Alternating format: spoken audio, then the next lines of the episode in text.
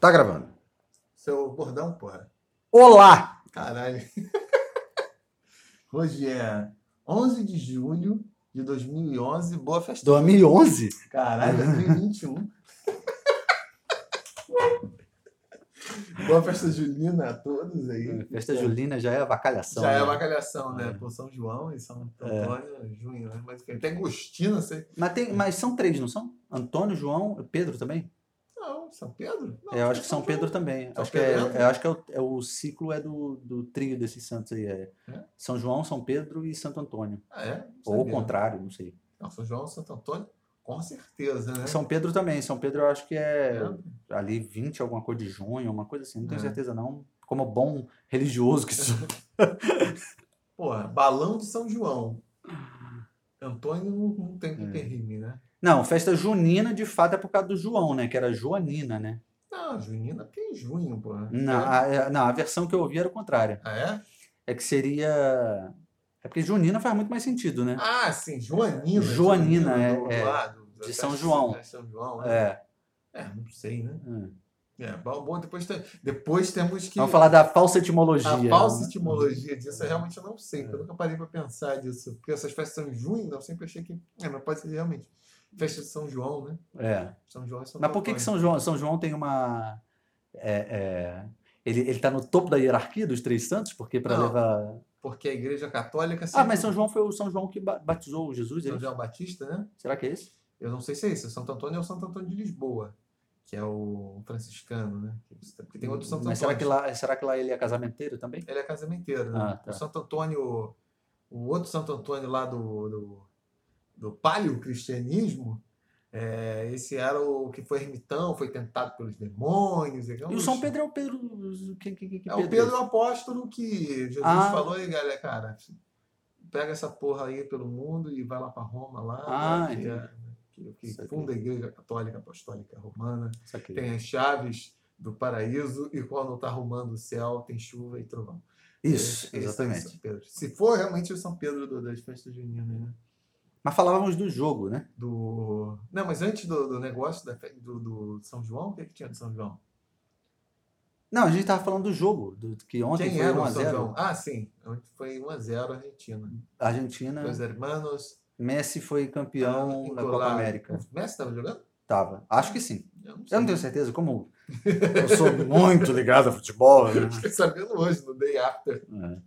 Não sabia, não. Mas do que falávamos antes de começarmos a gravar este Ah, sim. maravilhosíssimo podcast. Esse podcast muito estruturado. Nossa equipe de redação fez uma pesquisa e recolheu materiais para nós discutirmos sobre a obra de arte nessas múltiplas perspectivas e em que medida o artista tem controle sobre outros aspectos para além da sua especialidade. Ele tem que ter controle sobre isso, ele não tem que ter. É, quando, nos casos concretos, os artistas têm, por exemplo, um músico, ele se intromete num, num videoclipe, em que medida ele se intrometendo ele pode ajudar ou comprometer a sua mensagem.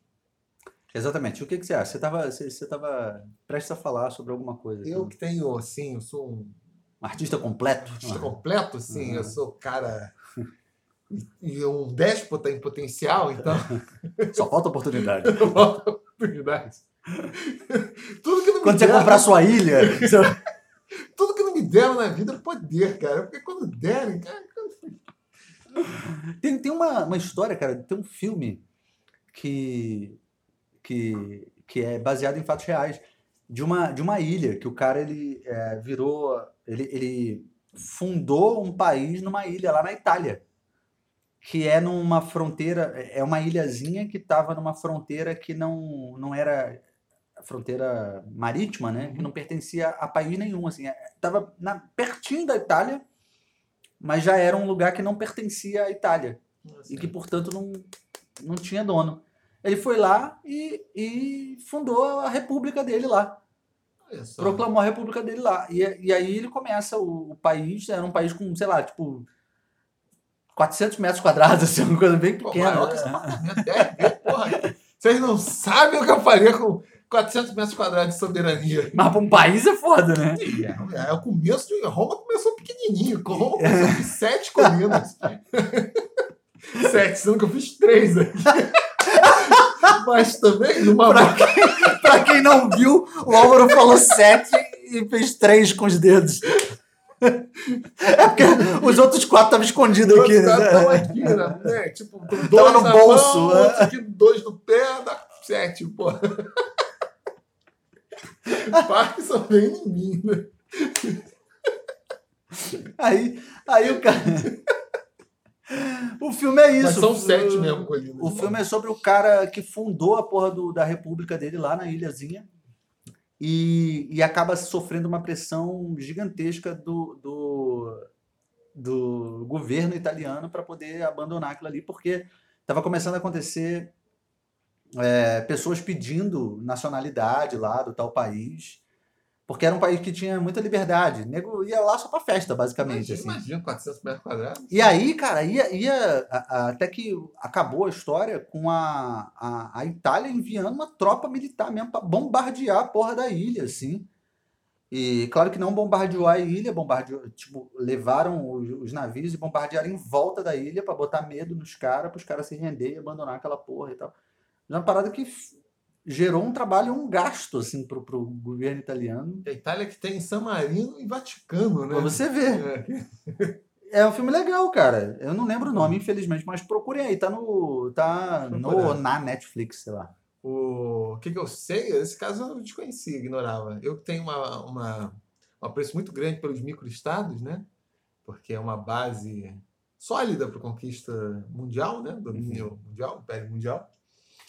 É, eu sei da história da Sealand, que era uma plataforma petrolífera lá no Mar do Norte, acho que fora das águas ter- territoriais da, ah, do Reino Unido, que foi abandonada e um cara chegou lá, decidiu começar a viver Botou uma naquela, bandeira que era uma lá. plataforma daquela de, de concreto, das bem Aham. antigas mesmo, né? Essas mais é, fixas, né?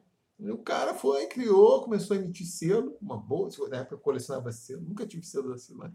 É, e criou isso, declarou aqui um microestado lá, que era bem, bem menor do que os 400. Pô, 400 metros quadrados, a ilha? Nossa senhora, É. eu ia. Não, mas eu nem sei se era 400 metros quadrados, não. Eu tô aqui. Vamos- vamos- Bota aí. Filme. Vamos ver, aqui no Google. Se tá bobear tudo. pelo que você tá falando, pode ser que, na verdade, seja essa história, só que no filme se passa na Itália, sacou? Ah, sim. Tu, tu, tu sabe é, de qual época que é isso aí? Ah, isso é final dos anos 70. Então é possível, hein, cara. A história. Ilha das Do homem que Rosas. construiu. Ilha das Rosas, exatamente. Ah, então não é. Não, é, não é. Essa É. é, Ci- é Cira. Isso, o nome, do, Viagem o nome do filme eu acho que é Ilha das Rosas mesmo.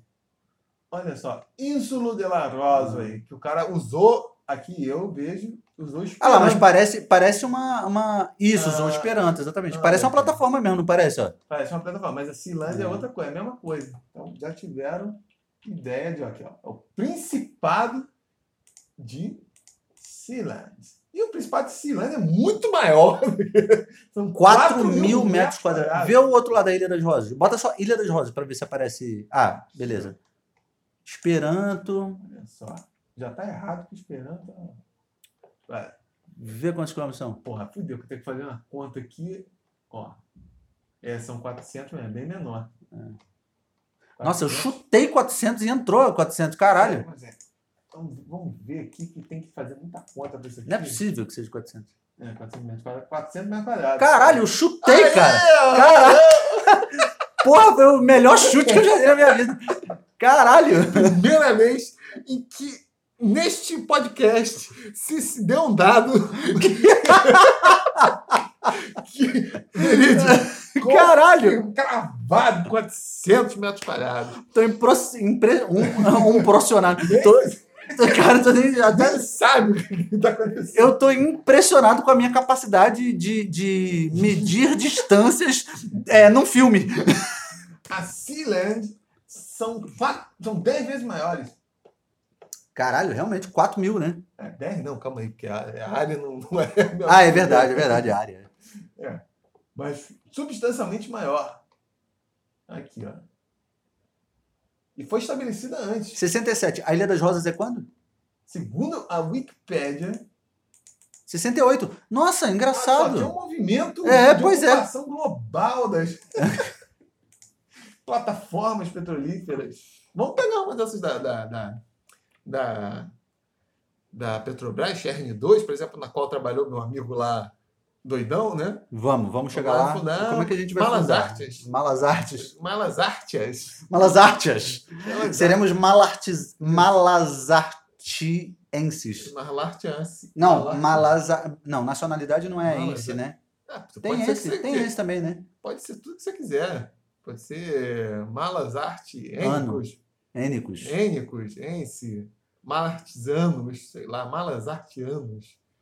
Malas Anos é foda, malas artianos. Anos. Antes, malas artizi, que nem Catari, do Catar. Do Catar. O... Mas vamos, pode fazer, vamos fazer. Vamos invadir lá e ocupar. Demorou. Vamos criar. Qual vai ser o nome do estado? Vamos ver se é uma. Porque tem Principado, República. Principado fica meio, né? Tipo, porra, né? É. Meio, é coisa pequena. É. Qual vai ser o nome? Ah, não sei, você quer sugerir alguma coisa? Arco Império? Arco Império? Arco Império. Acho bom, acho bom. Arco Império. É. É. Pantocratia. Pantocratia de Malas Artes. Enxergue 2. Pode ser. Ou ditadura. Não tem nenhum estado que se chama ditadura. tirania. Tirania. Tirania, tirania. Tirania de Gostei Malas desse, Artes. gostei desse. Isso. os- nós Afinal de contas, eu sou o Péricles, que era um tirano, né? Então.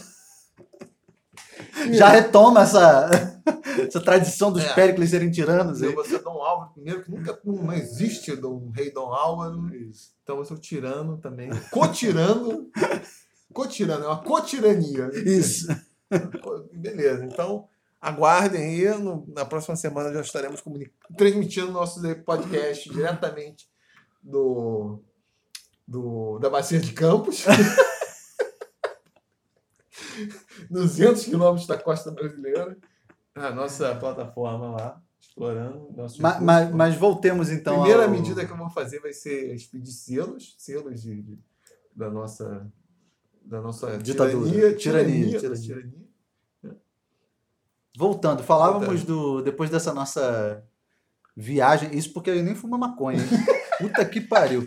Imagina, Só, só usa as drogas lícitas. imagina se a gente fizesse esse podcast fumando maconha. Vai tomar no cu. Todas as drogas que nós usamos são as lícitas. É- Aqui as únicas drogas que são consumidas para esse podcast são café e cerveja. Né? Quer, quer fazer um comercial também? Aqui vamos fazer um comercial, então que eles merecem, né? Ah, por favor. Olha aqui, o Beco das Letras, junto com a cervejaria alternativa cultimodernia, né? Pós-moderna, Líquida. líquida, sem rótulo, lançou uma cerveja sua que você pode adquirir no Beco das Letras, que é Cito, na Praça Cruz Vermelha, centro do Rio de Janeiro, Número 40. número 40, isso aí. É... E você pode- Tirania é um espaço Tirania da, da, da Rita Migliora. Tira, não, da tirania de Malazarte. Já, Ah, tá. Já- já- já, já- foi anexada ao nosso microestado. Se Já é apropriou micro- da- microestado. Agora se transformou num médio estado. Procura, procura aí, arroba Livraria Beco das Letras no Instagram, no Facebook e tal. livraria, porque se você puser arroba, como eu fiz nos meus primórdios. Você escreveu arroba. Não, escrevi. a- Porra, né? Sou burro, mas também. Ah, eu escrevi arroba. É... Beco das Letras. Beco das Letras. Aí caí numa parada lá em Porto Alegre. Você Tem que escrever livraria. Livraria. Isso. É foda, né? Mas nem era livraria, acho que era um brechó, uma parada assim. Se você estiver aqui no Rio, é um lugar que vale muito a pena visitar, porque. Isso aí, porque eu e Péricles tocamos lá. Isso. Nos conhecemos lá. Tem é um lugar que tem uma, uma- Como é que é que a gente fala? Um. É um lugar especial para o nosso relacionamento. Nossa, né? esse relacionamento que trouxe tanto dinheiro, tanto dinheiro e conquistas territoriais para nós. E, e, mais ainda, informação para o resto do mundo. Ah, sim, claro. Isso aí, Informação de altíssima qualidade. isso aí é uma das razões porque as pessoas estão muito interessadas em nos reconhecer como tiranos, porque Isso. esse benefício que nós fizemos, que em outro podcast você tem a área exata de qualquer estado existente no planeta Terra. Dada precisamente nenhum sentido. Sem consulta. Sem consulta. sem consulta. Olha só, onde que isso acontece? Caralho, fiquei impressionado. Não, não se subestime. Mas enfim, voltando, a, voltando a, a, a vaca magra. A vaca magra não, a vaca. Como é que é? Vaca fria. Vaca pô. fria. nunca, nunca se ela tá magra, fria, se ela é malhada, se ela é branquinha. né? Voltando à vaca fria. Ai, caralho, falávamos sobre o, o domínio do autor em todos os aspectos da sua obra, né? Então, a, a, a obra de arte na sua integralidade, né? Então, por exemplo, esse, esse exemplo é muito bom, que é o exemplo do cineasta, né? É, até que ponto o cineasta ele consegue ter controle sobre tudo que vai ser veiculado a respeito da sua, da sua obra, né? Porque, em tese, você tem a figura do cineasta que pode ser né, o diretor e ao mesmo tempo a figura que o cara que escreveu o filme, né? Ou não necessariamente, muitas vezes é só o cara que dirige mesmo o filme e transforma aquilo ali num- numa obra cinematográfica, né? Mas para além disso existe uma série de outros elementos, né? Tipo desde a da- do, do, trailer, né? Até a- o, o banner que, que vai ser divulgado, né? Por aí para poder chamar os, as pessoas para assistirem o filme, não sei o quê. E será que o artista ele precisa então ter esse controle, afinal de contas? Será que tudo isso vai influenciar? Acho que aí depende de uma resposta muito inteligente essa.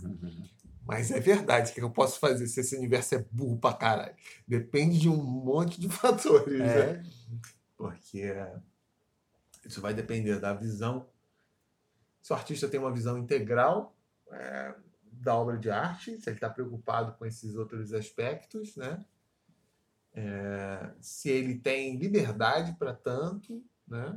E basicamente isso é isso. Se ele tem, se ele tem, ele concebe aquilo dentro, estando caindo dentro do, do, do escopo da, da obra de arte e se ele vai ter controle para tal. O cinema é um bom exemplo porque tanto uma coisa quanto outra sempre foram extremamente va- variáveis. E essa própria coisa que você falou, assim, desse conceito do, do, cine, do diretor como o cara que tem uma visão integral sobre o filme, isso é muito dado pela escola, pela teoria autoral dos caras que depois vieram integrando o velho vague lá do, do cinema francês. Truffaut, Godard, né? ou os críticos de cinema, Bazin. Né? Tiago Turip poderia estar falando isso melhor que eu, mas enfim. Alô aí, saudações a todos. Alô, Tiago Turino, Alô, queremos, Alô, queremos você aqui, hein? Tá convidado. É, porque esses caras meio que criaram essa ideia de que o diretor é que imprimia uma visão geral sobre o filme. O que é um maior caô, porque de todas as, as expressões artísticas, de longe, a que é mais coletiva é o filme. Ah, e é que tinha um caráter mais. É, que o caráter mais comercial é foda, mas ela envolve recursos assim tão substanciais que tradicionalmente não ficava na mão de uma só pessoa. Né? E a- E por durante muito da- tempo não era o diretor. Por um- integrar as múltiplas linguagens também, né, cara? Ah, sim, também. É. É, na verdade, durante muito tempo, né, era muito mais um, um- o- filme é muito mais dado pelos produtores, né, pelos estúdios, né? O diretor simplesmente é o cara que resolve as paradas ali na hora. E o cara não tem muito. não tinha muita voz em como as coisas iam ser filmadas, nem sobre a escolha do roteiro, Uhum. né? O diretor é simplesmente o cara que fazia. Não é à toa que em francês se fala, né? Ou de réalisateur ou de metteur en scène, né? Que é tipo o cara que tá realizando tá colocando o troço. Uhum. É mesmo o cara que coordena. Da mesma forma como o maestro. Não, só É, o cara ele tá resolvendo os problemas e tornando aquilo ali viável. né? Exatamente. Assim, Ele tá vendo qual é, o, o que, que ele tem na mão, como transformar aquilo. É, mesmo, é, tipo, é, veio agora essa ideia aqui, mas é, é uma posição, durante muito tempo, foi muito parecida como é a do regente em relação a, uma, tipo, a sinfonia, por exemplo, né? Ah, o regente é o, é o cara que fa, é o, o cara que está fazendo a música. Claro, os músicos também estão fazendo acontecer, mas é o que tem controle sobre como as pessoas estão fazendo. Mas você não concebe o, o regente como o, o grande artista, né? É, isso fica pela, na figura do, do compositor. É a né? figura do compositor, É, exatamente, é. né? Mas no cinema, Você Bom. sabe quem é o Mozart, mas você não sabe quem são todos os regentes que já regeram as peças do Mozart. Né? claro, que podem ter É. interpretações Uhum. muito idiosincráticas e tal, enfim, pode até enfatizar, tipo, a perfeição. Claro, sempre dependendo do que, que se considera perfeição ou não, né? Mas conseguem ter um. intervir na obra artística de uma forma positiva ou negativa, né? Ou da forma mais neutra possível, de realizar o mais próximo Uhum. o que, que é a intenção é, artística, mas ninguém concebe o cara. E no cinema, durante muito tempo, foi isso. O diretor simplesmente era o cara que. E se essa visão integral estava dada, estava dada muito mais pelo produtor, porque, que entendia o filme como um negócio, então sabia o que, que fun- funcionaria, que tipo de música deveria ser usada, como deveria ser a distribuição. Inclusive, durante muito tempo, a escolha do- dos, dos- das pessoas que deveriam estrelar nos filmes estava atrelada a isso, a decisões que o produtor fazia Comerciais, né? comerciais, né? porque essa estrela do momento. Não que isso tenha deixado de acontecer, mas na, ah, naqueles, na época que falava do sistema do Star System lá no, no Hollywood, isso era muito. Você acredita que o fato do cinema ser uma uma atividade muito cara acaba também meio que obrigando os caras a pensarem um pouco por esse lado, assim, porque, né, para fazer atrair maior público e tal, ter mais, mais investimento no filme, assim, porque realmente é uma, uma indústria muito grande, né? Assim, tipo, você não acha que de repente acaba sendo necessário esse olhar um pouco mais comercial para tornar o produto viável, né? Ah, sim, mas aí isso, isso é uma coisa que de- isso depende com depende do contexto, depende dos artistas. Quando ali final, início dos anos 60, início dos anos 70, ah, e durante os anos 70, final dos 60 e anos 70, Hollywood, tanto fala isso que é New Hollywood que eles chamam lá, que foi um momento que que continuou ainda tendo os grandes estúdios, mas eles começaram a dar uma liberdade muito grande para os diretores. Os diretores passaram a, a, a- E provavelmente como uma reação a essa interpretação que era meio maluca lá da, da galera dos franceses da Vague, é tipo, os caras tipo, produzem, etc e tal, mas o diretor passa a ter uma capacidade de intervenção muito maior e de fato é um período assim eh, em termos de produção, é quando surge Coppola, né? O Kubrick não está necessariamente associado a isso, mas o Scorsese, você tem uma produção muito é, é, é, muito significativa assim de, de- filmes e tal de extrema qualidade no- nos quais o diretor passa a ter uma capacidade de controle muito muito maior. Mas é uma coisa meio conjuntural. Tanto que a partir dos anos 80 volta a ter uma certa restrição. E nos anos 90 volta isso a emergir mas pela linha do, do cinema mais independente. Passam a ter produtores que que mas aí porque também estão focando nisso num, num, num setor mais nichado que porra é justamente passa a ser um produto, mas se entende. Tipo, pô, justamente para fazer algo diferente, preciso da liberdade criativa até para determinadas Uhum. pessoas terem uma visão integral do negócio e desenvolverem aquilo, porque se você está mobilizando uma porrada de gente dentro da ideia de que o produtor sabe o que, que tem que ser, tu vai estar meio pastorizando o produto. Então, voltou-se, mas isso num setor mais nichado. É, nesse período do, do New Hollywood. É por isso que o, o cinema americano do final de 60 ao longo dos 70 é muito diferente do que tinha antes, em grandes, e por isso são grandes produtores, produções, e são às vezes produções muito discrepantes do que tinha, tipo Poderoso Chefão, Apocalipse Now, né, o Taxi Driver do, do, do Scorsese, é um tipo de cinema é muito claro assim que é que é que é, é diferente, mas foi dado por uma questão conjuntural, né? É, por exemplo, o Raging Bull lá, como que era o Fúria Indomado do Scorsese, que é 1980, eu acho, foi filmado foi preto e branco. Isso com certeza se deve a uma decisão. Eu tô cagando goma. É uma Com decisão. certeza. É, não, com certeza. Porque, porra, Uma um coisa dos anos- estética mesmo. é, né? coisa estética, É. que em outro momento, porra, em outro... Não, tipo, se é uma super. Né, Sim, Sabe, não faz mais 60, sentido. Né? é, É, é, os falar, não, porra, o filme não vai parecer que é um filme de baixo orçamento, ninguém vai querer ver. Tipo, naquele contexto já. Ah, pode falar, porque já estava generalizado o cinema em cores e tal, aí passa a ser uma opção estética. Mas é um tipo de controle exemplo, sobre a fotografia que o diretor não teria, sei lá, nos anos 50, para a decisão se vai filmar em cores ou Uhum. em preto e branco, seria do, do, do produtor. Tipo, ah, isso aqui vai ser uma super produção, é para ser blockbuster, então vou meter a grana e vai ser cores. Não porque o diretor martelou, não, aqui eu preciso ter um tratamento. É, eu não gosto muito dessa figura do, da- do produtor que é quem tem. a- acaba que é. Porque isso acontece em música também, né? Que é o detentor das decisões ali é, é, e que muitas vezes tem uma. Tem uma perspectiva muito mais comercial do que artística, né? Em música isso rola pra caralho também, né? Uhum. Quando você vai gravar um disco, é, o cara ele acaba fazendo essas intervenções que estão muito mais preocupadas em como o, o, o produto ele vai circular e de como ele pode se tornar mais é, comercial, né? Assim, mesmo que seja uma música mais de nicho, né? Uhum. Mas como que ela vai... Porque tem uma...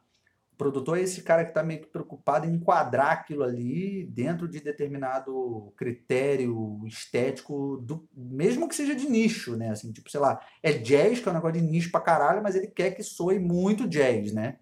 Ele não quer que você se diferencie dentro de um.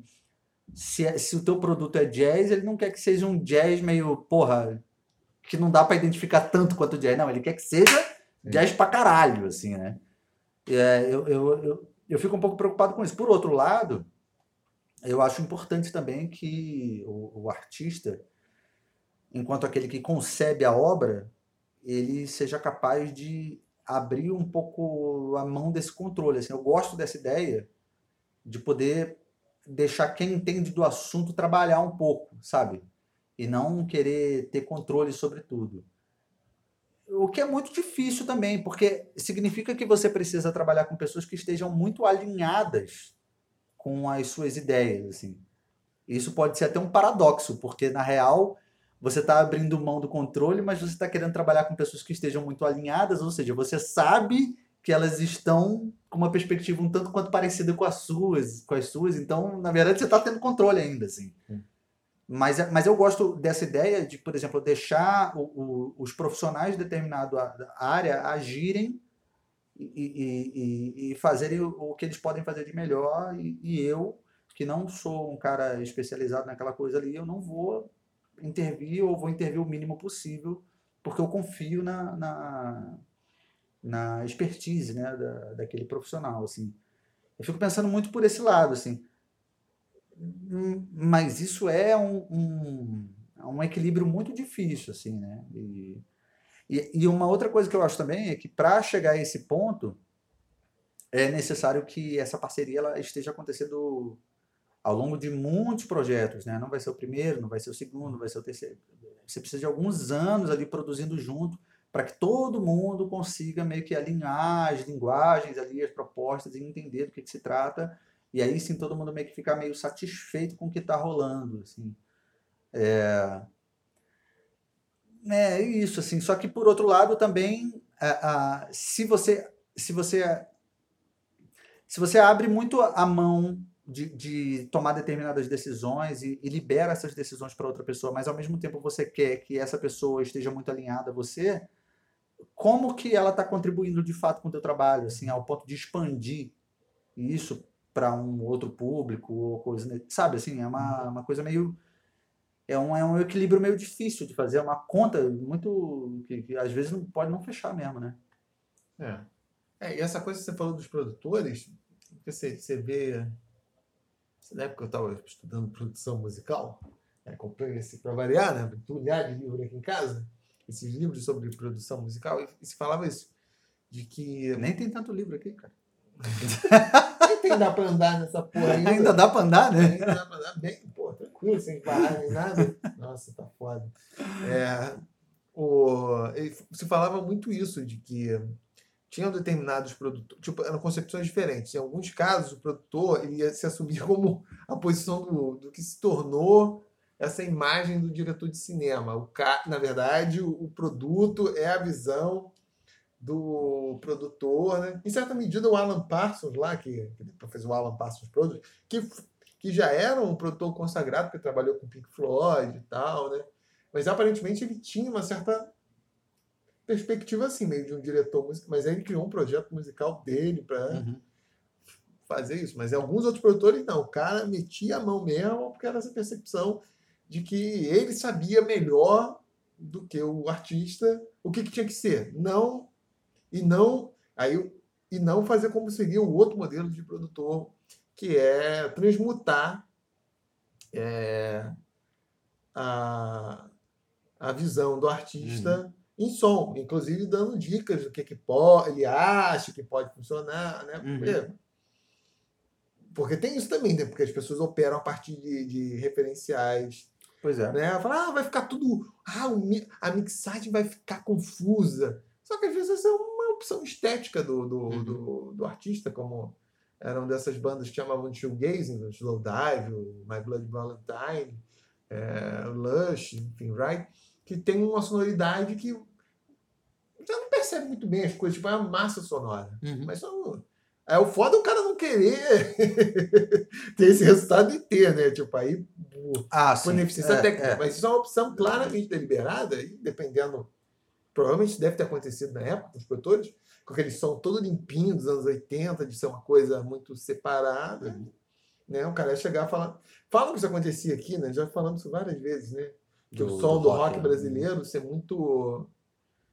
Clean. Muito clean, muito limpo. É. É, tem uma sonoridade bem característica, que era a influência, o Lobão já falou isso, né? A influência, claro, dos produtores, inclusive quando os artistas, com consciência, manifestavam-se é, é, contrários àquilo. Uhum. Né? Tanto que ao vivo é completamente diferente. É, sim, sim. Não, mas às vezes, tipo, é, é diferente, mas o cara não tá muito consciente, é porque o cara tá almejando aquele som limpo mesmo. O Lobão fala que não, em alguns casos, como ela É. queria aquela sonoridade É. e não pegava. É, mas você ouve as bandas, é, todas essas bandas clássicas da década de 80 aqui do Brasil, tu vai ver os caras tocando ao vivo, Uhum. é, é rock and roll, bicho, é, é- é porrada, né? Não tem- tipo, desde Biquíni Cavadão, Herbert, é, Herbert Viana, como fala, é, Paralamas do Sucesso, Uhum. essas bandas todas, quando tu ouve os caras ao vivo, é distorção na cara, é, é outra coisa, né? Completamente diferente, né?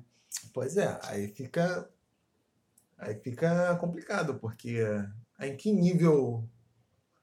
Aí, em que nível entra isso que você está falando assim? Porque em que medida convém delegar? Porque, Mas, é mas esse, isso é uma é- é equação que, tipo, muitas bandas passam, no, no caso da música, né? Passam anos e anos e anos tentando encontrar, até o ponto de achar esse cara que é o cara que tá alinhado com a proposta Uhum. do, do cara ali, né? Do artista ou da banda, não sei o que e tal. Realmente, porque é uma busca mesmo, né? Por encontrar quem consiga entender a proposta e que, e que pense não só é, na- nos aspectos comerciais. É porque as questões comerciais elas estão relacionadas é, não somente a ganhar dinheiro, não sei o que, é, é como fazer aquilo circular, Sim. né? E às vezes a- a- f- é, conseguir fazer circular significa entender quem é o público muitas vezes, que é o público consumidor e o público que você quer atingir, né? De repente, assim, o, o- a, a banda, ou o, músico ali tal, o compositor, ele não está querendo atingir a massa. Sim. Ele está querendo atingir o nicho mesmo, assim. E aí você... Ou, às vezes, dentro do nicho, ele ainda está procurando um outro... Não, não, não o padrão do nicho, né? E essas conversas são meio complicadas, porque muitas vezes o produtor ele não está comprometido com o resultado artístico, e sim com um aspecto de grana, não sei o que e tal. E aí, como, como que faz isso, né? É, e para além disso, aí tem a coisa contextual também de que é, de que, por exemplo, nos anos 80 os artistas, não, antes disso, estavam muito mais vulneráveis à questão do produtor, não só por causa desse modelo ainda das grandes gravadoras e tal, né? Mas porque era difícil você ter uma experiência, exatamente o que você falou, você precisava fazer vários trabalhos até você começar a entender mais ou menos como operava, uma questão de uma produção musical, de você ter uma capacidade de saber o que está funcionando, não, porque uma coisa muito técnica, continua sendo uma continua sendo uma área extremamente técnica. Uhum. Mas, graças a Deus, já há muito tempo, desde os anos 90, pelo menos, se tornou mais acessível, e nos últimos 20 anos mais ainda, a possibilidade de ter esta maravilha aqui de é, Computadorzinho. é, de você, então, quer dizer, bem ou mal, o cara, o próprio artista pode experimentar. E cada vez é mais fácil o cara fazer música. Nem vou falar assim, tipo, a gravação, não, isso aí precisa estudar. Mas o cara tem a possibilidade de depois manipular essa coisa, a mixagem em casa. Então, o próprio artista é, consegue entender um pouquinho melhor, né? É, Aí, na hora de se comunicar dentro do estúdio com o produtor fonográfico, ele vai ter uma outra. é, exatamente, né? Tipo, Ele sempre- não tá completamente cego ali, né? É, porque você sempre fala lá, né, de que de casos cômicos, né, de que artistas, Ah. né? Que aí vira, vira, vira um vocabulário sinestésico, né? Eu quero, eu quero- um exemplo. ah, eu quero mais cremoso, eu quero mais molhado. Você não vai quero- falar, não vai dar nomes, não? Eu não posso. Não será pode. Eu posso? Eu não posso. Então, mas então fala sem nomes. O que, que foi dito? Que ela, que ela queria um som mais. Como que era o som que ela queria? Ah, eu não vou lembrar exatamente a palavra, mas, mas, mas era.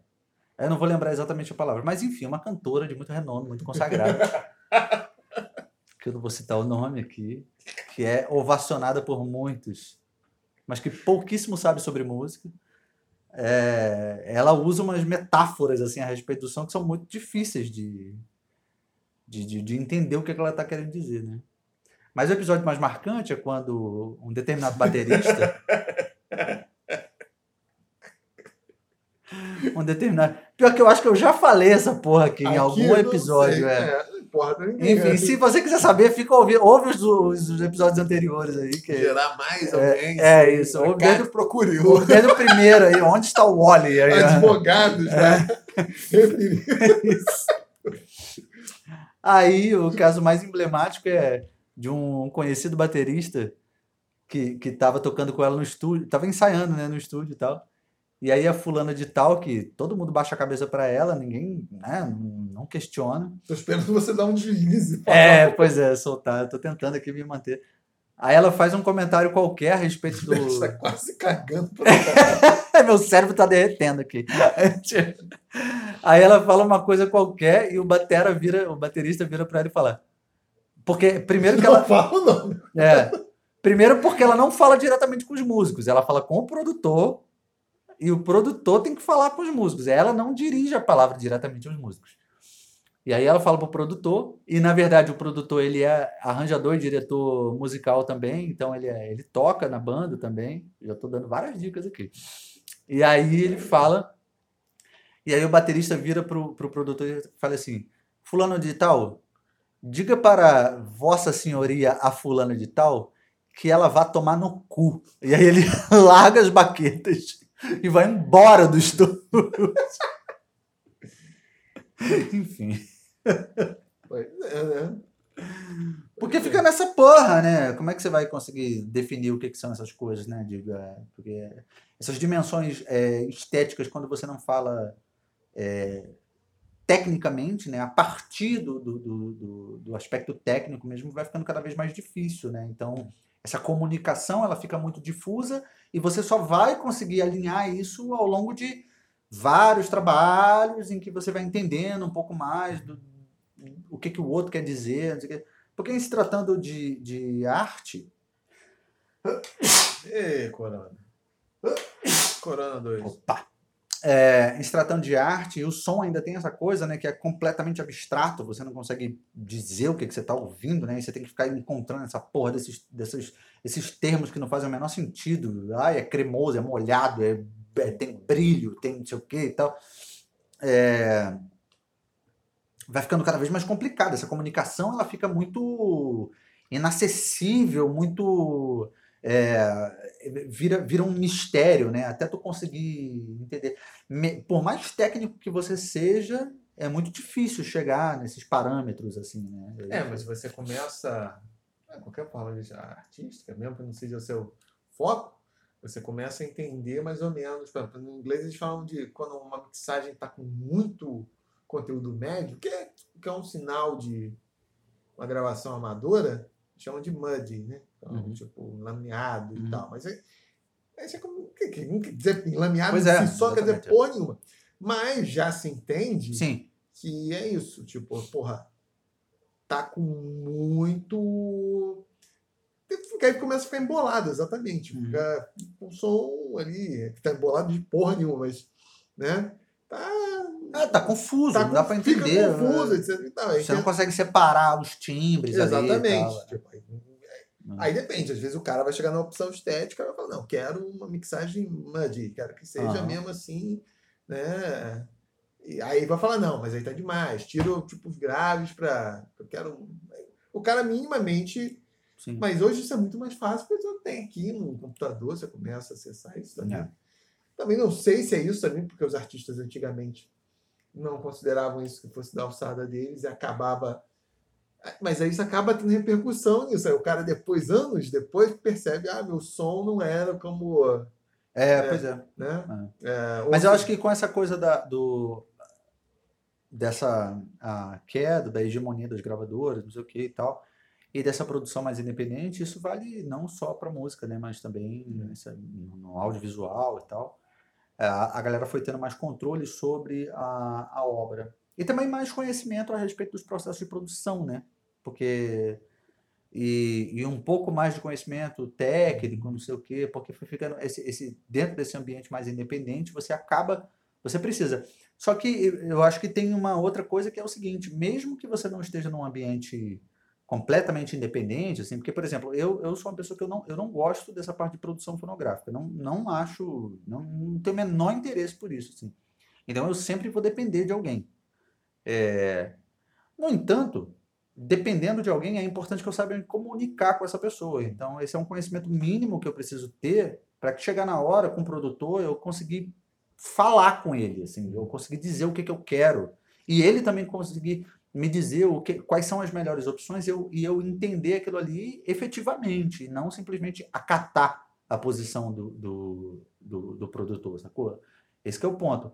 É, a mesma coisa acontece no, no, no, no audiovisual, né? Se você não, não entender minimamente a, a, a- as formas de operar né, o, a, aquela linguagem ali, você vai ficar sempre na mão de alguém que é, é detentor desse, desse saber técnico ali, né?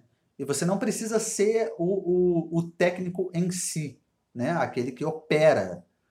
Mas é, conseguir se comunicar, eu acho que já é uma grande vantagem. Né? Pois é, mas é aí que entra, que é o grande tema deste episódio, que estava sendo falado antes do episódio ser gravado, Uhum. que é em que medida quando você está despreocupado desses elementos que não são da estritamente da obra de arte, tá? um músico vai gravar um videoclipe, que me- ou, ou vai... É porque hoje não existe mais essa coisa, né, da a arte do disco ou do CD é completamente uma coisa existe, mas é bem secundária. né? É, hoje em dia acabou É, isso. né? mas Não, já nem existe mais disco CD, É, né? agora é não, single só, Sim, né? é, mas ainda assim existe Tem uma arte, artezinha exatamente. e tal, mas Ah. óbvio que isso não tem o mesmo impacto mais, Claro. porque, porra, a gente comp...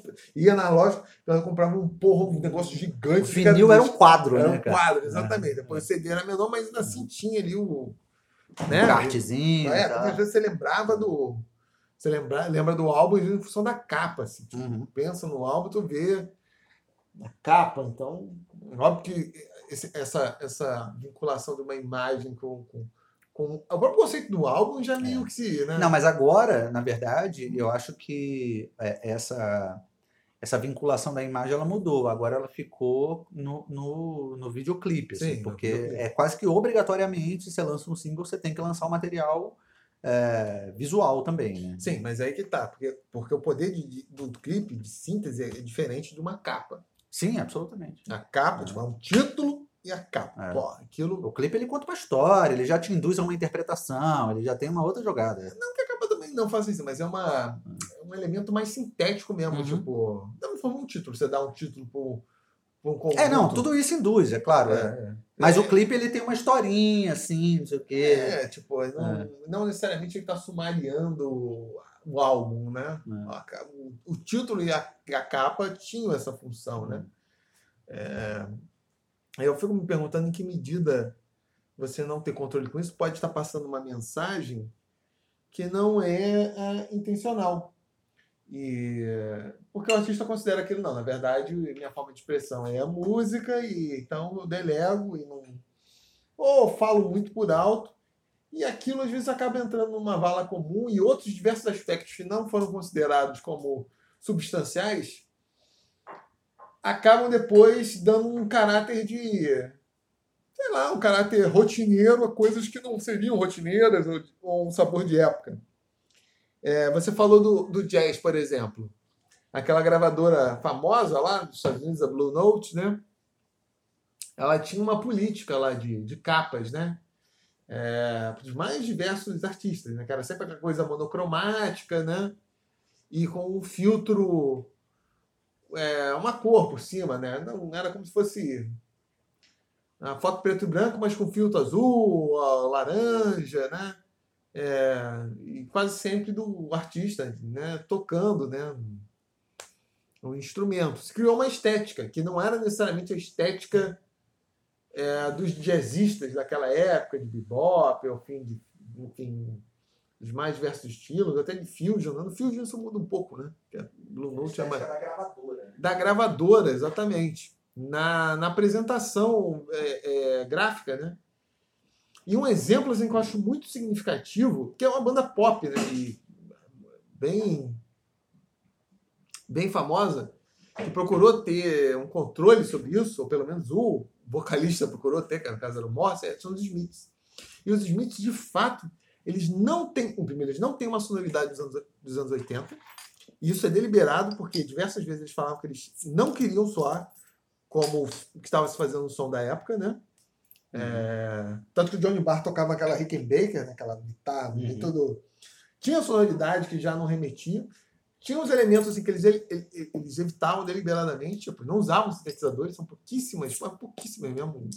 É, é, pouquíssimas faixas. faixas que usam assim, e, tipo, mal dá pra perceber. Pô, mas pouca mesmo, assim, se tiver meia dúzia já é, é já é muito. É, mas isso não ficou só limitado ao conteúdo musical. Tinha isso na forma como eles se vestiam, que não, se você observar, eles não se vestiam com aquele estilo uhum. super mega produzido que era comum nos anos 80, coisa, né? Aquela meio coisa new wave. Assim, é, né? é, exatamente. Exatamente. Não era com aquela estética. E as capas são claramente discrepantes da. Porque seguiam meio essa lógica da. Não que a sonoridade deles remetessem a, a o negócio da Blue Note, mas queriam alguma forma de se remeter a alguma coisa dos anos 80, dos 60, perdão, e faziam aquela coisa monocromática, com uhum. coisas de filtro. E... Então tem. Quer dizer, você ouve, eu me lembro que eu comecei a ouvir os Smith por causa da minha mãe, eu não sabia que era uma banda dos anos 80. Você está falando de, de uma identidade visual que está atrelada à identidade musical. Assim. Exatamente. Assim. É. E tudo. É uma, aí parece uma coisa. Tu me lembra, ouvindo os Smith nos anos 90, é, é, é, eu achava que era uma banda dos anos 60. É, mas quando, quando eu digo assim, de delegar eu não quero dizer que não tenha interferência. Eu acho que são duas coisas diferentes. Porque esse, esse exemplo que você está dando é muito bom. É, certamente existia interferência no trabalho do, do designer, do, sabe, de quem trabalha com essa, com essa parte da, da arte mais gráfica ali, da capa uhum. do álbum, não sei o que e tal. Porque é preciso um alinhamento das expectativas, né? Não dá simplesmente para o cara fazer um som que remete a essa a estética da década de 60, mas a capa é uma capa new wave pra caralho. Isso fica confuso, né? Uhum. Então, porque eu acho que também tem uma coisa do tipo. É, o cara ele vai comprar o álbum, vai julgar o álbum pela capa mesmo, assim, sabe? Assim, tipo, no caso da música, você precisa meio que a partir da capa do álbum você já cria uma expectativa do que, que pode ter dentro daquilo ali, assim, uhum. porque é, vão se convencionando padrões, né? Então, eles buscaram o padrão que faria com que você já olhasse para a capa do álbum e, e não remetesse a uma música da década de 80, e sim da década de 60, né? Porque a proposta era exatamente essa, era eu não quero que quando você olhe para a capa do meu álbum, você pense que eu sou uma banda da década de 80, Sim, apesar de eu ser. Apesar de eles poderiam ter. Tanto, mas aí você falou, no, pelo menos diz o Morrison na sua autobiografia, que ele que, que fazia as, as capas. Hum. Nem que fosse Você não fazia assim, ah, pegava. Mas Sim, fazer um esqueletinho ali. Um Eu falava, eu quero essa tal. foto aqui. Aham. Porque são capas. E talvez seja justamente por isso a opção simples, né? Eu quero essa, essa foto com tal cor, né? Porque é monocromática, aí põe um filtro, Uhum. é o título aqui, acabou. Né? Então, eh, talvez tenha até sido. é, é, não ficar com frufru, porque são decisões que são fáceis de serem, serem tomadas. Mas eu presumo que É boa- por, por alguém que não é ah, um, um artista gráfico, né? Exatamente. É. Tipo, eu quero, eu quero essa imagem aqui, pronto. Ele Vai. consegue tomar essas decisões, assim, porque é coisa muito simples e tal. É. E, tanto que ele fala quando lançou em CD lá o The World Won't Listen, ele ficou bolado, porque ele tinha concebido com o negócio para ser vinil e tipo, CD tava pequeno, Uhum. tinham feito. Ele reclama nisso lá. Na, Será que o Queen tinha isso também? Porque o, dizem que o Fred ah, Mercury sim, é que sim, é, fazia. sim, né? é, porque era um artista, Arif estudou, né? Ele era eh, artista, designer gráfico. Eu não É. sei como é que é o nome da profissão na época, É. mas ele era um cara que manjava dessa porra mesmo, né? Sim, assim. sim. Sim, exatamente. É. É, só, que- só que no Queen é diferente, é difícil porque de fato tem toda a estética glam, tudo é, É, é, tudo é, é, tudo é muito conforme a, a- o visual, assim, a, a- a figurino, cabelo, tudo é. E da época também, tipo, É, ou pelo menos ou o tipo de, de, de, É. de expressão artística que estava na época, aquela É. coisa ser meio espalhafatosa mesmo, É. É, assim, quando eu falo da ideia de delegar, não significa. É, enquanto você delego para você. Quando eu falo sobre delegar, eu não quero dizer é, abrir mão da interferência. O que eu quero dizer é, é, é, é que a gente precisa confiar em quem é profissional daquele ramo ali. Agora, não significa que a gente não vá é, discutir sobre as decisões. Mas é você minimamente confiar na- sem, sem querer ter o controle absoluto, né? Então, por exemplo, é eu passar uma determinada ideia e dizer, ó, minha ideia é essa, essa e essa, mais ou menos, e deixar o cara criar em cima daquilo ali. E aí ele vem e aí a gente conversa sobre aquilo. É claro, porra, num, num, num produto, ah, falando de música, assim, né, num produto musical, cada vez mais a gente vê que o, o, a, a música em si, ela não é. Isso há muito tempo, né? Um, um produto musical não se trata mais da música em si apenas. Tem uma série de outros elementos, né? Tem a forma como o cara se veste, tem, tem esse elemento visual que hoje em dia se dá através de um videoclipe, né? Tem uma questão relacionada a uma identidade, uma identidade visual é, nas redes sociais, né? E aí o que eu quero dizer é que não significa simplesmente abrir mão da, da discussão, mas assim, é, é poder virar para o cara e falar, bicho, a minha ideia é essa, essa, essa, essa, eu quero que você crie em cima disso, em cima disso, em cima, em cima disso. E aí com que ele vem, não, não era bem isso que eu queria e tal, mas é, mas é ter alguma, de- deixar com alguma possibilidade de, de, de criação, porque às vezes vem coisa que você não imaginaria e aí seria legal de aproveitar, né? Sim. Diferente de você querer ter o controle de tudo, assim, absoluto. É, isso são as opções. São opções estéticas é, as mais diversas, né? Tipo. E é aquilo que eu sempre falo, né? Porque, Todo- desculpa rapidinho, assim, mas, por exemplo, quando eu, eu, eu tenho experiência, uma experiência quase nula com essa coisa de audiovisual, né? Mas eu tive a experiência de dirigir um documentário do nada, né? Francisco Ford Coppola. É, do, do nada, do nada. Não tinha experiência nenhuma com isso. Eu fui dirigir um documentário. Porra, quando, quando eu cheguei com o material pro, pro editor, porque ali na hora que eu ficava dirigindo, não, pega assim, pega assado, não sei o quê. não sei lá, lá, lá. Quando eu cheguei com o material pro editor, aí eu sentei com o editor para fazer a parada, eu decupei tudo ali, peguei, não sei o quê, e fiz a montagem. Não, eu quero que entre aqui, quero que entre. Quando eu cheguei com o editor, e aí a gente via algumas coisas assim, eu, porra, isso aqui não tá legal, não sei lá. O moleque, que tinha muito mais experiência do que eu, nessa parada, ele me deu inúmeras soluções assim que, que eu sozinho não não seria capaz, não seria capaz, mas por conta da habilidade dele, assim, ele falou, cara, isso aqui, se você fizer desse jeito aqui, vai funcionar melhor. Se você botar essa transição assim, assado, não sei o que, não sei o lá, porra, e, e, graças a ele, assim, aliás, tenho que aproveitar para mencionar. Muito obrigado. Wing Yang é o nome dele, cara. Esse é o nome todo dele? É, é tipo o nome composto. O Ying Yang. E qual, qual o sobrenome dele? Yang Yang é eu não, da Silva. É, eu não lembro, mas é o Ying Yang é o, é o nome composto. É tipo Carlos Eduardo, né? Sei lá. Yang, José Roberto. É o, é o Ying Yang, não é Ying Yang. Ah, não, o Ying Yang. É uma, é uma asa. Wing Yang. Muito obrigado, Wing Yang. Isso aí, é, no, Você me ajudou Yang. muito. Asa de Yang. É, ele me ajudou muito, porque ele conseguia ter uma, uma uma percepção que. E também uma, uma parada da técnica, porque dominava o editor né, de, de, de vídeo, o Adobe lá, não sei o que e tal. Ele sabia as ferramentas, né?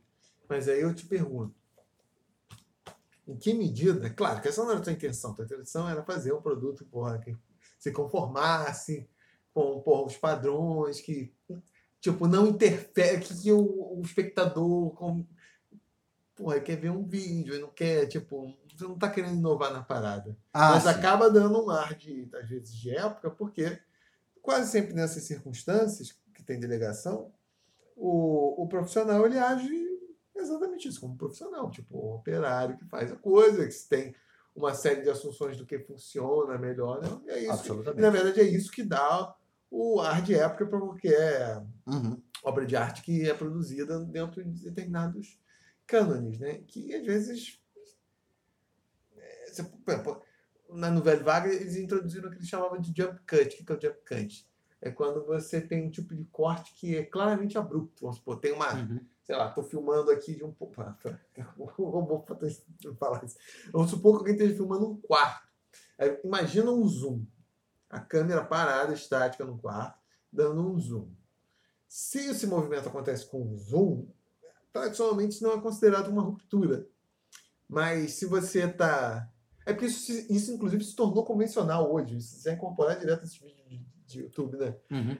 Se você dá um corte é, é, é, direto para uma imagem de mais aberta para mais fechada, Sim. isso subvertia o que, que era considerado é, é, adequado até os uhum. anos 60. E durante muito tempo, porque esse tipo era, era um tipo de linguagem de, de vanguarda. Porque você introduzia um elemento de. Parece que Ruptura mesmo, assim. Ruptura é, muito radical. É. Que os outros tipos de cortes, lá, tá filmando você aqui de frente, depois tá filmando eu falando pra cá.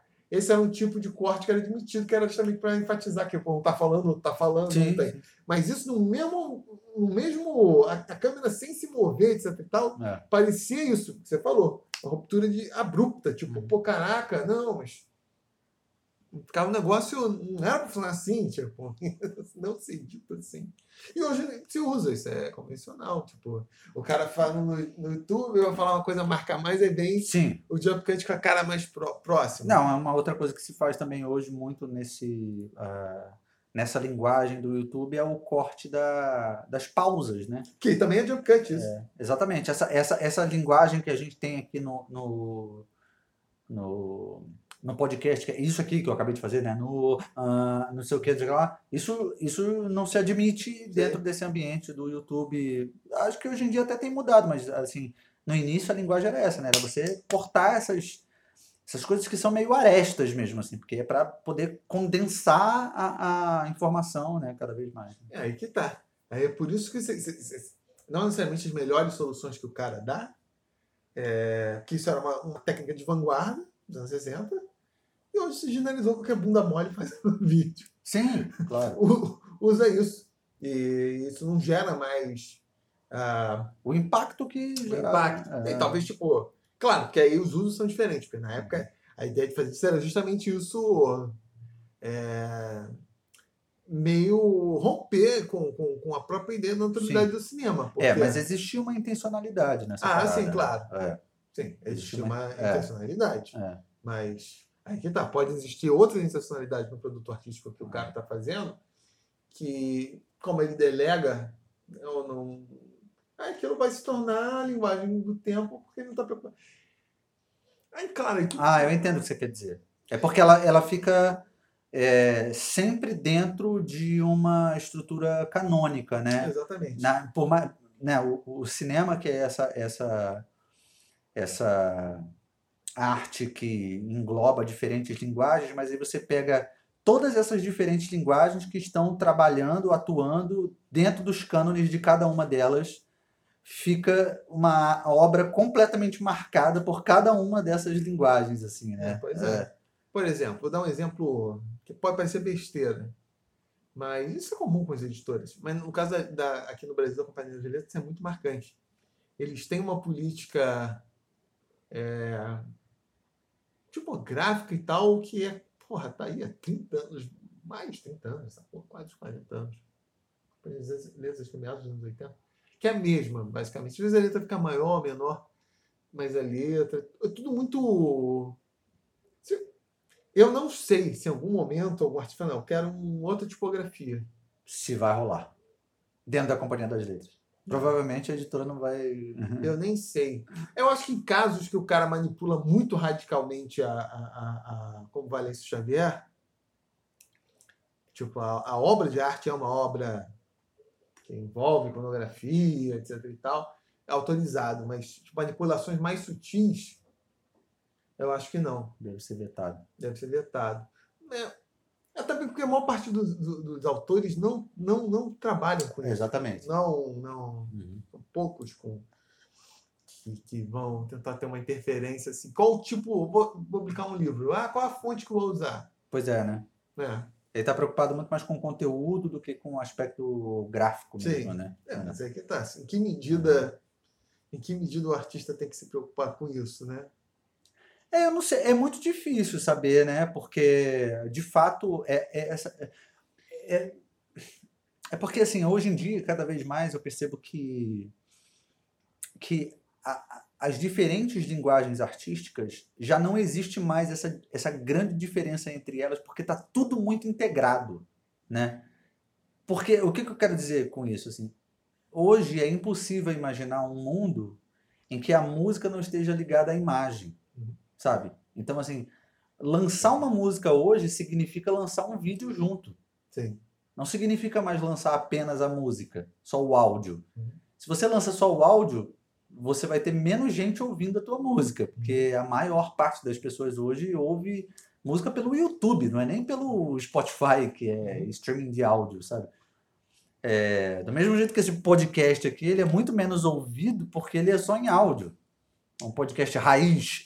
Então, vamos fazer um vídeo, então, para vocês poderem ver aqui a bagunça do apartamento? Não, é assim, o que eu quero dizer é que se ele tivesse no YouTube estático, mesmo com uma imagem estática que fosse uma, Estará, fosse uma foto nossa ali de dois babaca ali, "Ah, não sei o quê, provavelmente ele teria mais acesso porque as pessoas procuram. O YouTube é muito mais popular do que todas as outras plataformas de streaming. Captei, captei vossa Você mensagem.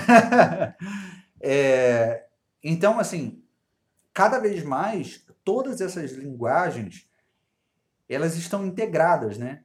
Então, a, mesmo a literatura, se a gente parar para pensar hoje, em 2021, é impossível você imaginar que ler um texto numa formatação meio sem...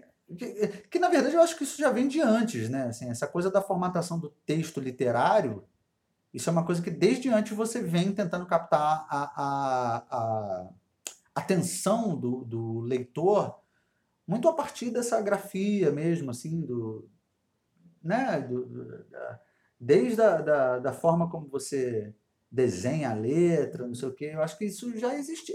Eu não sei se talvez seja uma percepção contemporânea a respeito de como se fazia anteriormente, e aí por isso a gente olha, por exemplo, a grafia como era anteriormente e talvez encare isso como algo meio pô, era tão mais bonito, não sei não sei se isso era deliberado, assim, do cara querer fazer, ou se era só a porra da grafia da época mesmo, e foda-se, né? Assim, tipo, entende o que eu quero dizer? Você está falando de determinados padrões, mas está falando de tipografia ou de. de- É, da tipografia, da tipografia mesmo, assim, se, Ah, se já existia uma, uma- Ah, isso depende de, de contexto para contexto, depende do, do, do- de uso para uso, de- depende de uma porrada de, de coisas, depende de evolução de técnicas de entendimento de quais são as, as, os tipos de letras Mas- que são mais legíveis para determinados contextos. Mas sabe? independente disso, assim, que é uma, então, um assunto mais complexo, o que eu quero dizer é que eu acho que cada vez mais essas linguagens elas vão ficar. À medida em que a gente vai entrando nessa, nessa coisa cada vez mais digital e tal, essas linguagens elas vão ficando cada vez mais integradas. Então fica muito difícil você conseguir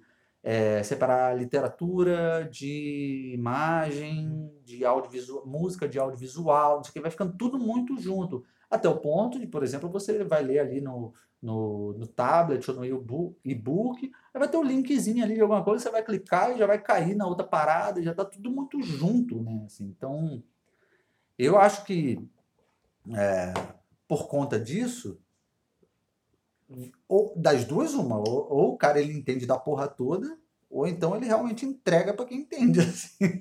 É, eu acho que depende do que está se buscando, né? Porque. Porque tem certas coisas que nós achamos que são fora do que é o do métier artístico e, dependendo de determinados contextos, passam a ser, a ser integrados. Como nós estávamos falando logo no início, a questão do cinema, e foi isso, né? O cinema, em algum momento, passa a ser, a partir dos anos 50, quando o velho Va- com os caras que vão dar origem no Velho Vago, entendido como uma obra autoral, né? então tem uma visão individual ali, condensando tudo, em vez de ser simplesmente um produto qualquer que não tem uma intenção de unidade. E o Wagner tinha isso muito claro. Tá acabando tua bateria? Não. Ah, não, é porque está no modo de economia. Ah, tá no modo de Ah, economia. é. É, por exemplo, o Wagner teve essa concepção, que chamava em alemão, preparem-se, Gesamtkunstwerk, obra de arte total. Por quê? Porque o Wagner ele me abandonou aquela coisa de que, porra, na ópera tinha o compositor e tinha o liber- libretista, o cara que fazia o libreto, né? óbvio, por isso chama libretista, que é o cara que escrevia, só escrevia a- as letras.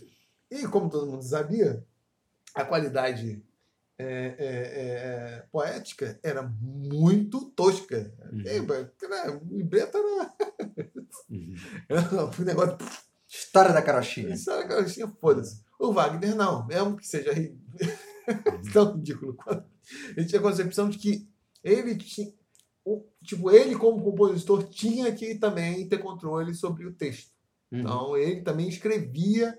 As, e isso foi uma inovação na época na- na- na- Com certeza. na- nas óperas, porque isso não, isso não era alçado do compositor, mas na cabeça dele não conseguia, é, é, é, não só isso, mas também dar as direções de palco e tal, Uhum. que era a ideia de que ele estava, e que de fato, para a realidade da obra, da, da- ópera, é o que faz sentido, né? Tipo, Claro. já que tem, porra, tem letra, tem canto, É. tem encenação, Mistura Então, a porra toda, né? tem mistura a porra toda, então faz Hum. mais sentido, né?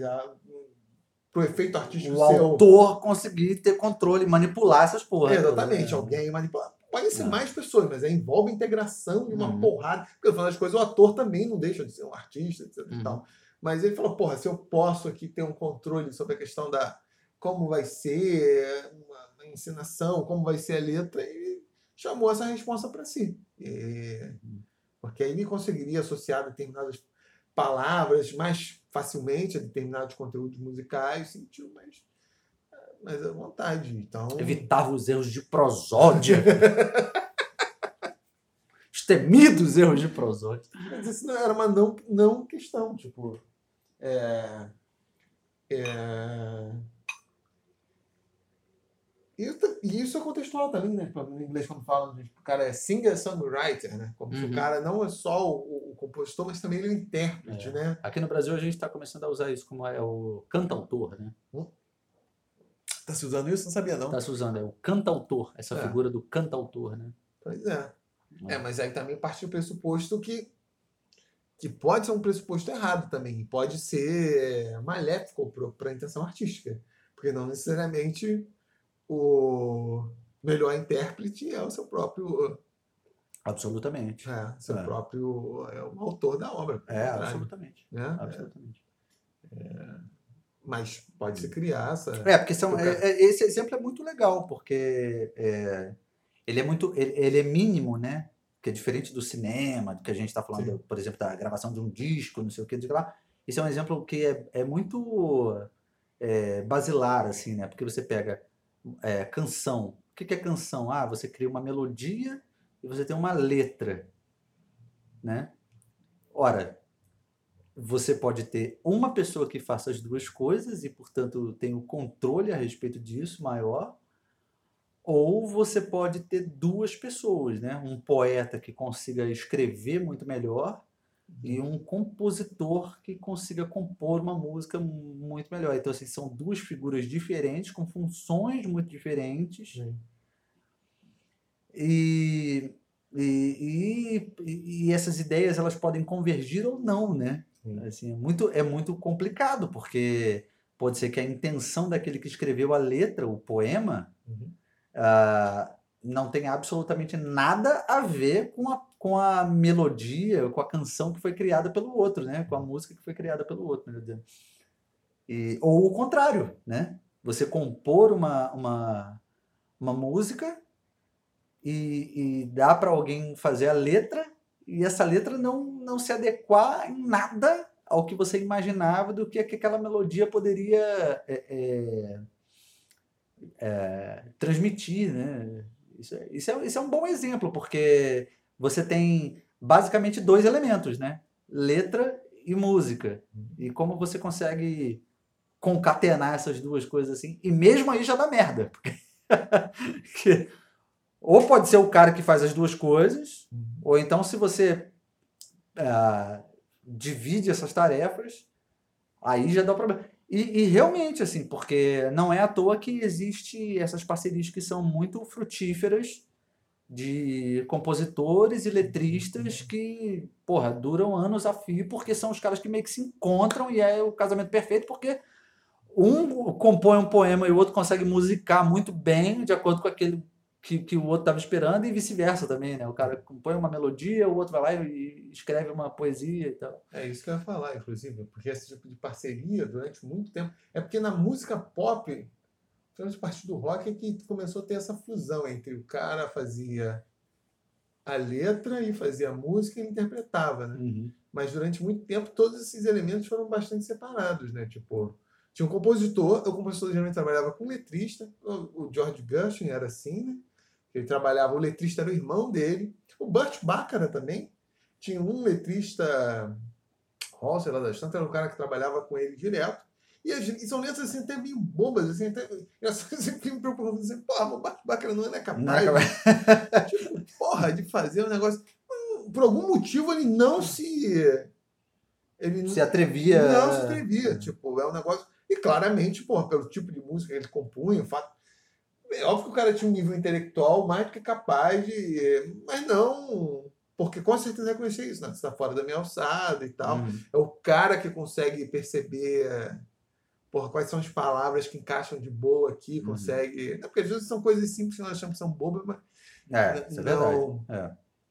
não vai funcionar. Eu, particularmente, né? Porque eu sou um grande compositor, eu tenho uma dificuldade muito grande. Não, porque são coisas diferentes. Tipo, eu- Não, eu, não- eu não me arrisco a escrever nada. porque. Porque. é, porque essa coisa, apesar de escrever, eu, eu tenho uma. Tipo, porque são coisas diferentes, habilidades diferentes. Mas é porque né? também a gente tem um pouco de desprezo por canção. Aí eu acho que entra numa outra jogada. Mas, É. cara, eu tenho uma dificuldade crônica de, de, de, de, de, de, de conceber letra para música. Uhum. É um negócio assim, é esquizofrênico mesmo.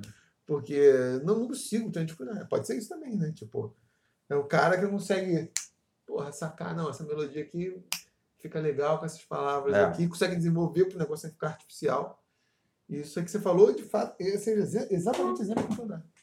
E isso mudou, bem que hoje meio se entende que a música, em alguns setores, claro, o hip hop não é assim, né? Uhum. É, mas no rock continua sendo. É, é o cara que faz a música, faz a letra e interpreta.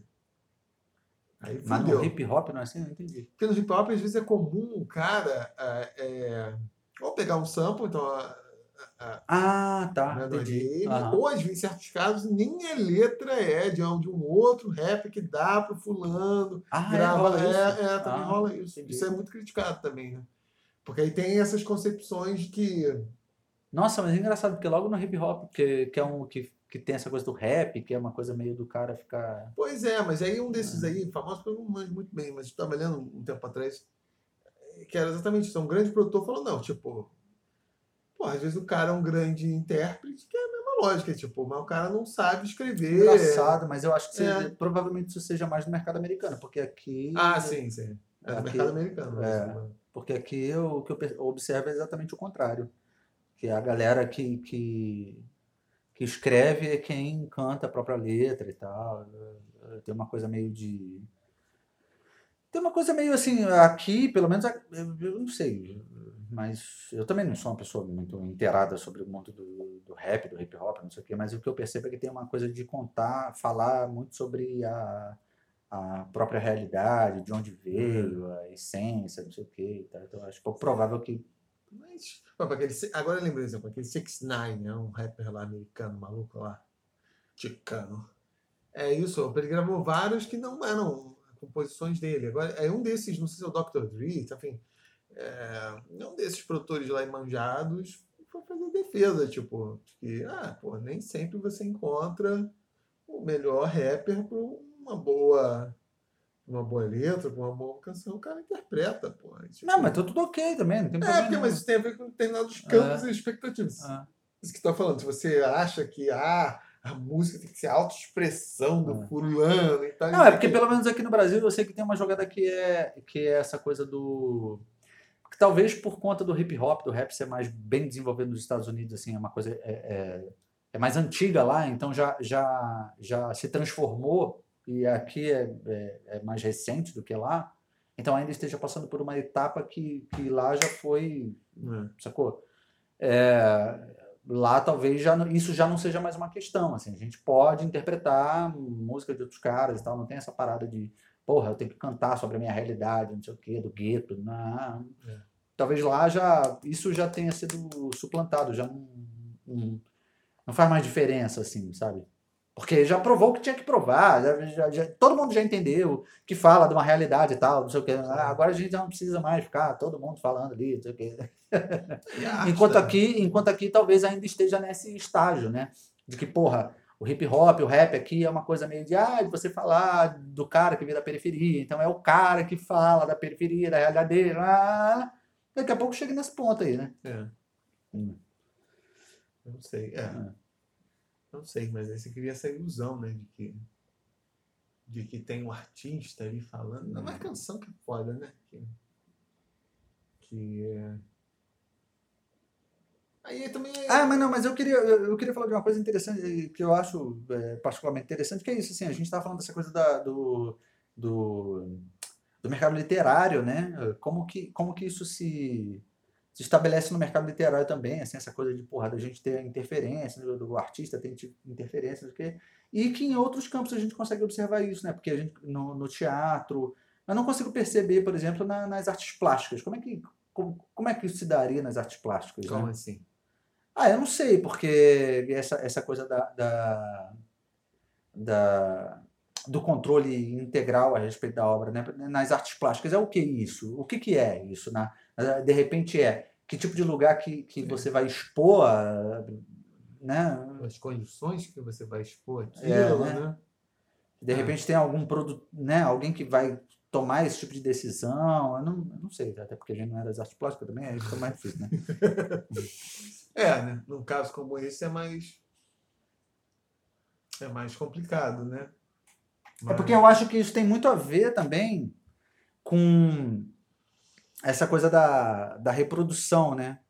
E nas artes plásticas eu acho que é um, é um, é um domínio em que o artista ele tem muito mais controle, porque a distribuição é quase que tipo.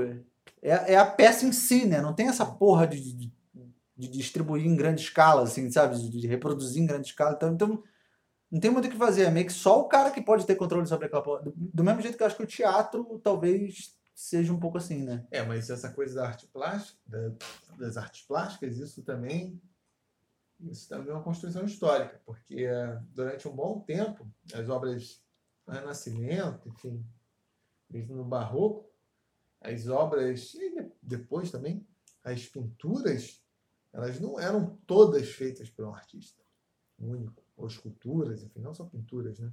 Você tinha uma série de buchas lá dos aprendizes que, que faziam, tipo, uma série de operações, assim, que o cara simplesmente dirigia. O cara era muito mais um, um diretor, falava, pinta ali a porra do anjo ali. E aí depois o cara vinha, isso aqui, vou dar ajeitar essa asa aqui. Uhum. E resolvia.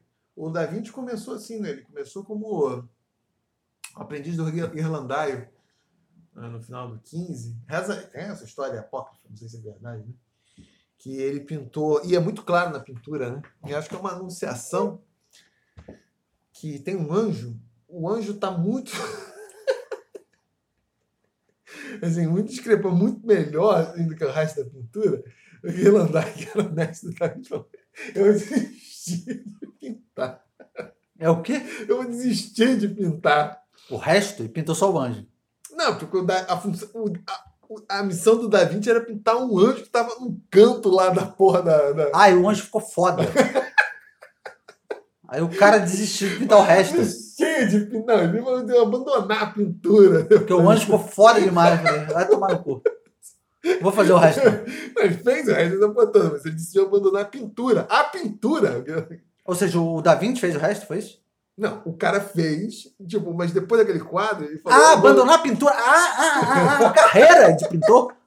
Ah, tá! Fazer outras coisas. Foda-se, não vou mais ser pintor, não, deixa ele.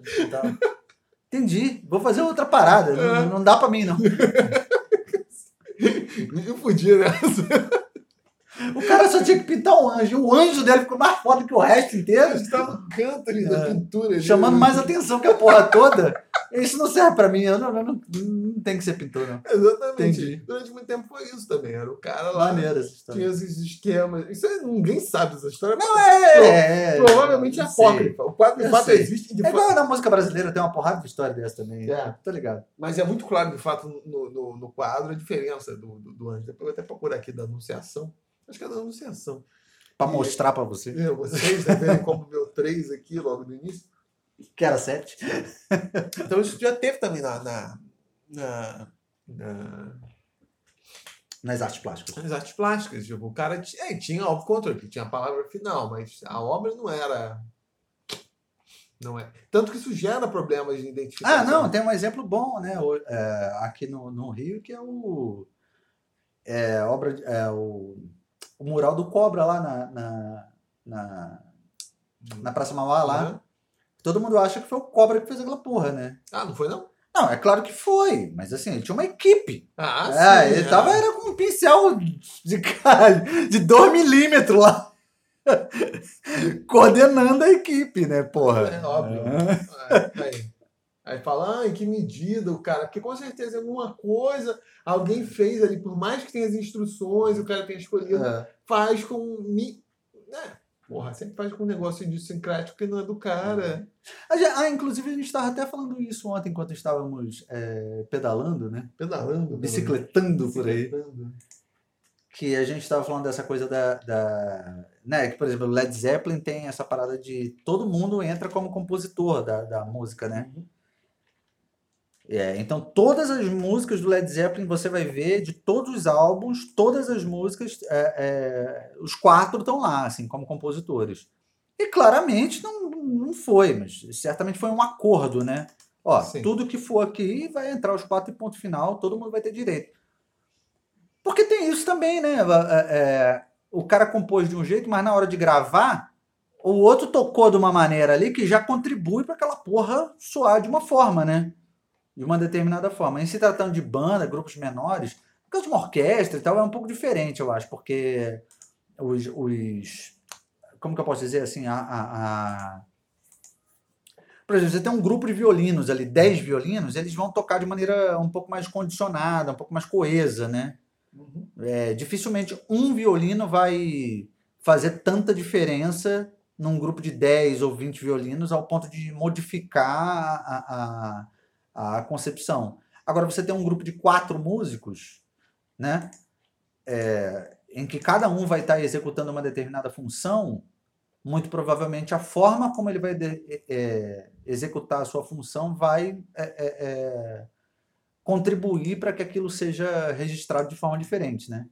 É, no, no King Crimson tem um caso desse, tem uma, uma faixa instrumental que foi um foi um foi um, uma improvisação e o baterista recebeu créditos porque ele não tocou. Uhum. Então eles consideraram que o fato de ele não, não ter tocado, ter sacado que não era para ter entrado Sim. naquela hora, era. É, mas isso é verdade. É. Isso é verdade. O cara ele pode ter falado assim, ó, né? numa composição, ah, eu sou um batera. E aí a gente está criando aqui a música. Pô, o que, que a bateria pode fazer? Cara, eu acho que aqui essa é uma música que não deve ter bateria. Ela vai soar muito melhor se não tiver bateria. Ué, ele, ele foi compositor. Não é? Foi, com certeza. Com que... certeza. Porque é, é o que é esperado, né? O cara consegue ter uma, uma, uma concepção ali, uma intervenção de que. Ah. Na Acho verdade, que o, é, o resultado melhor seria o, é, a não é. participação dele. E o esperado é. isso, né? Tipo, é você ter o baterista. Isso. É. é.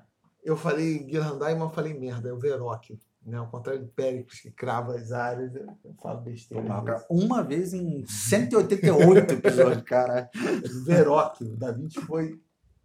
Foi. Foi. Foi. Assistente Veróquio. Era esse anjo aqui. Estão vendo aí, gente? Estão vendo aí? Uhum. Aí o, o, o, o, É um anjo que é a esquerda aqui, é, inferior aqui do quadro. É, aí o, o, o, o, o Veroc teria falado. Tem assim, dois anjinhos, é o, é o anjinho do canto. É o anjinho do canto. Aqui. É. Aí o, o Veroc falou: eu desisti dessa porra. Foda-se. Ninguém sabe se isso é verdade ou não é. Bom, é isso. Concluímos alguma coisa? Não, para variar. Concluí. É, concluí. Eu concluí que eu. Quer ter controle de tudo? De tudo. Quero controlar tudo, até, até a tipografia. Eu estava falando aqui antes do episódio, quando antes de eu decidir ser esse escritor famoso, que todos me conhecem aí, no mundo todo, né? Tendo essa vida de, de inúmeras aí, né, festas e celebrações e prêmios internacionais e casos com modelos internacionais breves e tórridos. Antes de ter essa minha carreira aí meteórica como escritor, eu queria ser jovem, né? Sem ter percebido ainda o sucesso que vivi, eu queria ser é, cineasta, né?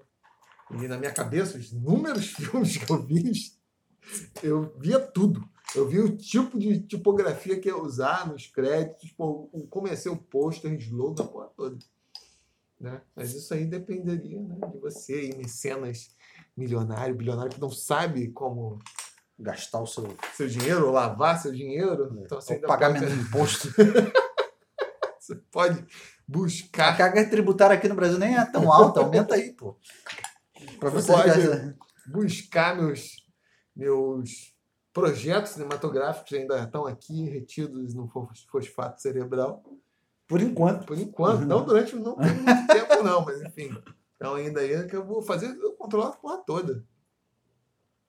Bom, eu particularmente, eu particularmente gosto da ideia de, de, de ter a colaboração de, de profissionais assim do, do ramo, né? De, desses outros ramos e deixar isso um pouco aberto para permitir a criatividade desses, desses artistas também que possam colaborar com, com o projeto. Mas é claro, com intervenção, não acho que deva ser completamente é, aberto assim, para que cada um faça o que quiser, não. Eu, eu, é, eu gosto da ideia de delegar, mas ao mesmo tempo em se tratando de um projeto pessoal, né, claro, é porque são né, situações diversas, mas em se tratando de um, de, um, de um projeto pessoal, acho legal a ideia de delegar, mas ao mesmo tempo poder interferir. Então, ver o que que traz, o que que, que, que esses artistas de outros é, campos trazem de volta para eu poder dizer, não, era um pouco mais por aqui, porque eu acho legal a possibilidade deles me trazerem coisas que eu não, não pude imaginar. Imagina você gravar um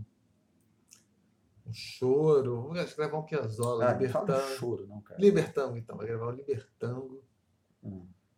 com na selva, tipo do Tchan, com o mesmo cenário. Você tocando. Essa é a mistura do Brasil com o Egito. Quer gravar essa aí? É um show do Brasil com o Egito. mistura, mistura do Brasil com Com Mianmar. Mianmar, não, porra. Foto que Buenos Aires não cabe, tem que ser uma palavra trissílabo. Essa é a mistura, de- essa é a mistura do Brasil com caminhento. com caminhento. Aí tu toca lá o Piazzolla com o elefante do, do, do, do, do Tchan, Tchan na selva. É, pode Você ser. lembra? Você acha que. Aí não teria problema nenhum fazer um clipe com você gravando uma toca Piazzolla com o elefante do Tchan. Você se lembra do, do, do Tchan, na, Tchan na selva com o elefante? Lembro. Que era uma ofensa né, à biologia, né? Porra, o elefante não vive na selva. né? É, mas é. Nem é, cabe. é a, nossa, a nossa ignorância a respeito da geografia mundial é foda, né? Depois a gente ainda zoa os americanos, né? os estadunidenses que são Porra. ignorantes. Eu, eu lembro que eu fiquei chocado com isso, cara. Brasileiro, em geral, não sabe nem que o Egito fica na África. Porra!